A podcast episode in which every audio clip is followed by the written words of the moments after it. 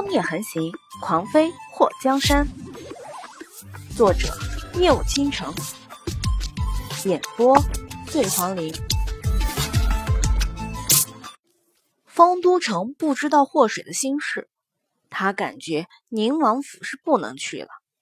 看到祸水沉思，他用胳膊碰了碰他：“小四妹，今晚我们两个是不能去宁王府了。”我们找个地方喝酒唠唠，改天再和你喝吧。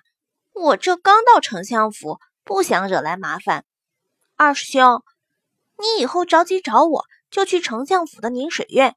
像宁王府这种危险的地方，你要来就喊着我一起，千万别一个人跑过来送死，知道吗？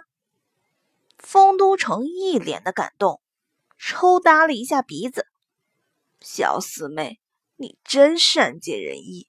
师兄已经好久没听到有人这样关心我了。如果你长得不这么抽象的话，师兄怕是会一不小心爱上你。或是一脚踹了过去。你妹呀！你长得才抽象，你全家都抽象。他好想弄死这个二货喂！他那奇葩的审美已经让他无力吐槽了。话说，他知道抽象啥意思吗？谁教他的？小四妹，你刚刚的温柔体贴都是闹着玩儿是吧？师兄，我白为你小动了一下心了。祸水脸颊抽了抽。丰都城，你是不是欠揍？你要是说一句让我揍你。我肯定超额完成你交给我的揍你任务，你也太气人了！别总拿你心目中的黑痣女神和我比行吗？你实话告诉我，你是不是小时候受过刺激？要不然为什么对那黑痣偏执的像个神经病？丰都城突然一脸的严肃，桃花眼微微一眯，有着从未有过的戾气浮现。小四妹，这个问题，请恕我不能回答你。就算你哭着喊着说爱我，我也不能为了你放弃我的原则。祸水要暴走了，丰都城这表情和说出的话明显不是一个画风啊！喂，恐怖漫画和逗比漫画的结合体让他很凌乱。我先回丞相府了。二师兄，你要是有时间，帮我去查查是什么人背地里打压煞。有事儿记得去丞相府找我。没问题，我这次来会在京都待上一阵。你要是想找我，就去今天的那处宅院。丰都城打了个哈欠。今晚就这样吧，等白天我再来查探查探，看看宁王府。到底有没有千年参？二师兄，你真的是够执着的。你为师傅这么卖力气找千年参，师傅他知道吗？丰都城一脸正经，男子汉大丈夫，答应出去的事情一定要做到，就算穷其一生，师兄我也要找到那个该死的千年参。祸水对着丰都城竖起了大拇指，刚要开口，就被丰都城的下一句话干没电了。四妹，你不懂，如果我找不到那千年生，师傅那个老妖怪就不告诉我当年救我的黑痣美人是谁。可恶啊！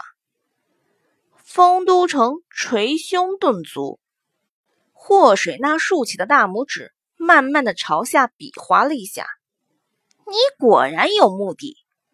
丰都城有他自己的秘密。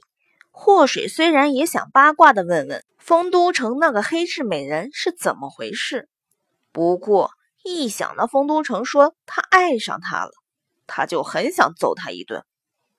宁王府戒备森严，方圆几里都无法踏迹。祸水和丰都城约定好了接头暗号后。分别离开。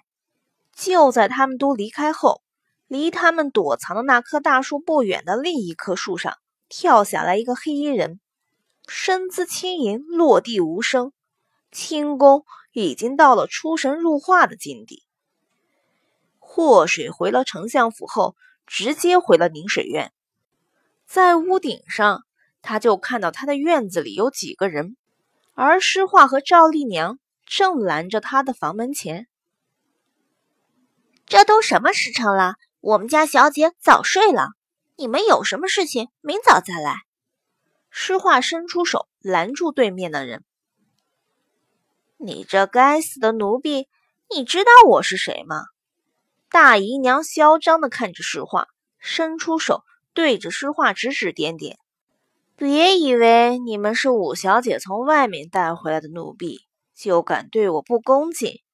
既然进了丞相府，就是丞相府的奴婢，只要我说一句话，弄死你都是便宜的。你不就是丞相府的大姨娘吗？难道你还有更高贵的身份？诗画声音扬起，语气中满是不屑。祸水刚开始冷嗤了一声，这大姨娘四处刷存在感和他无关。但是千万别来他这里找感觉。不过听到诗画的话后，祸水嘴角一动，这丫头不愧在他身边待久了，脾气够辣。看大姨娘那分分钟想要诗画小命的德行，祸水直接掀开屋顶上的瓦片跳了下去。大姨娘来了半天，一直被拦着不让进。房里的灯光亮着。哪里像是入睡的模样？他就觉得祸水是不给他面子，让身边的奴婢刁难他。五小姐，五小姐！大姨娘扯着嗓子大喊。一想到祸水失踪前在府中那如履薄冰的模样，再一想这次祸水回来的那种嚣张气焰，大姨娘心底恼火。一个曾经在府中。连庶女都不如的嫡女，竟然还敢让她受冷落，简直就是不知道天高地厚。大姨娘，都和你说了，我们小姐睡了，你这大半夜的不睡觉，总不能让我们小姐也陪你一起不睡觉吧？实话一点也不示弱。你这小贱蹄子！大姨娘一巴掌扇了过来。诗画和祸水学了半年多的功夫，虽然不能当高手用，不过对付个后宅的妇人还是绰绰有余的。他一把抓住大姨娘的手腕子：“除了我家小姐，谁敢碰我一下？你这个贱蹄子，竟然敢对本姨娘不敬！你们把她给我拿下！”大姨娘抽了两下，没抽回自己的手。对着身后的人大喊：“你们大半夜不睡觉，跑宁水院骚扰我家小姐！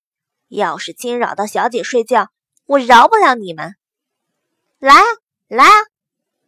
诗画摩拳擦掌的，连一向温婉的赵丽娘都眉头竖起。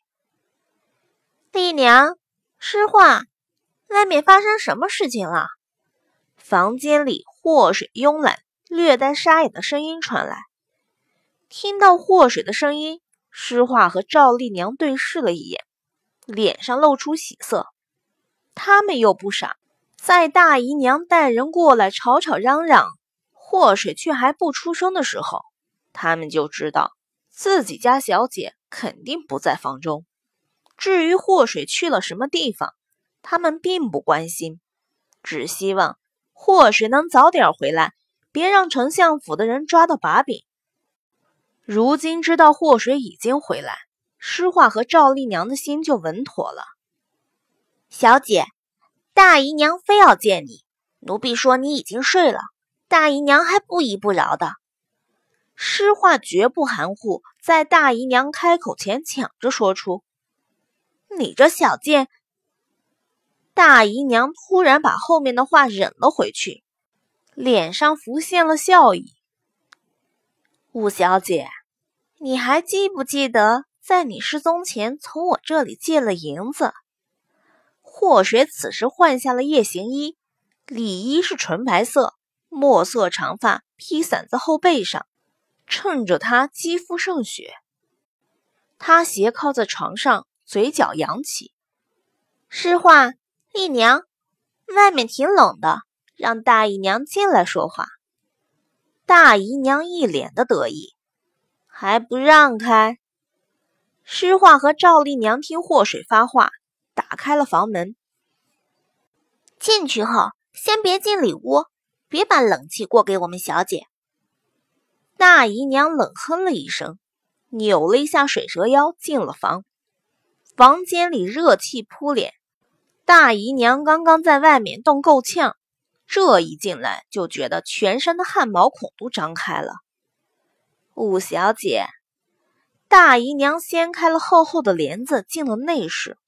祸水看到大姨娘走进来，不由得从床上坐起。大姨娘有什么重要的事情，非要这么晚顶着冷风过来？明天说不行吗？大姨娘进房后，四处的打量了一下，看到祸水回府带来的几个大箱子都堆在墙角，他心说：等明天你这些东西，指不定还是不是你的呢。要不然，谁没事闲的大半夜不睡觉，跑来你门外挨冻？五小姐，你知道我这人是属于有点事情就睡不着觉的那种。两年多前，五小姐跑到我院子里说借钱，我也是心善，才会借了五两银子给五小姐。谁知道五小姐借完了银子就失踪了。哎，姨娘是个妇道人家，这钟馗又是老夫人在管，每个月的月钱都不够花呢。大姨娘抬起眼睛。看了看祸水，感觉祸水不像生气的模样，就继续哭穷。五小姐，如今你二哥年纪也到了，正准备说亲事呢。你说我这手中无钱，想要给未来儿媳妇准备点见面礼，都拿不出手。大姨娘，祸水突然板起脸，二哥说亲。好像祖母和母亲都会准备聘礼，大姨娘只要看着二哥娶妻就好了。至于未来儿媳妇儿，大姨娘，你不过是个姨娘而已。二哥的娘子见到你，最多喊你一声姨娘，我娘才是她婆婆吧？听完祸水的话，大姨娘的鼻子差点没气歪。虽然她在府中是个姨娘的身份，但是府中的人谁敢小瞧了她？她可是先帝赏赐给丞相的，就算是老夫人也轻易说不得她。这个五小姐失踪了那么久，也不知道有没有被男人摸过、亲过，一个名声都没了的女人，竟然敢瞧不起她？大姨娘眼眸一寒。五小姐，虽然我是个姨娘，不过在这府中还真的没人敢像五小姐这样说我，是吗？那这丞相府还真的是尊卑不分。祸水红唇微动，说出的话让大姨娘气吐血。五小姐，你怕是忘记以前在丞相府的事情了吧？那时候你可不像现在这样，你求我借银子的时候，可是差点给我跪下的。大姨娘声色俱厉，破水眉头一挑，还有这种事？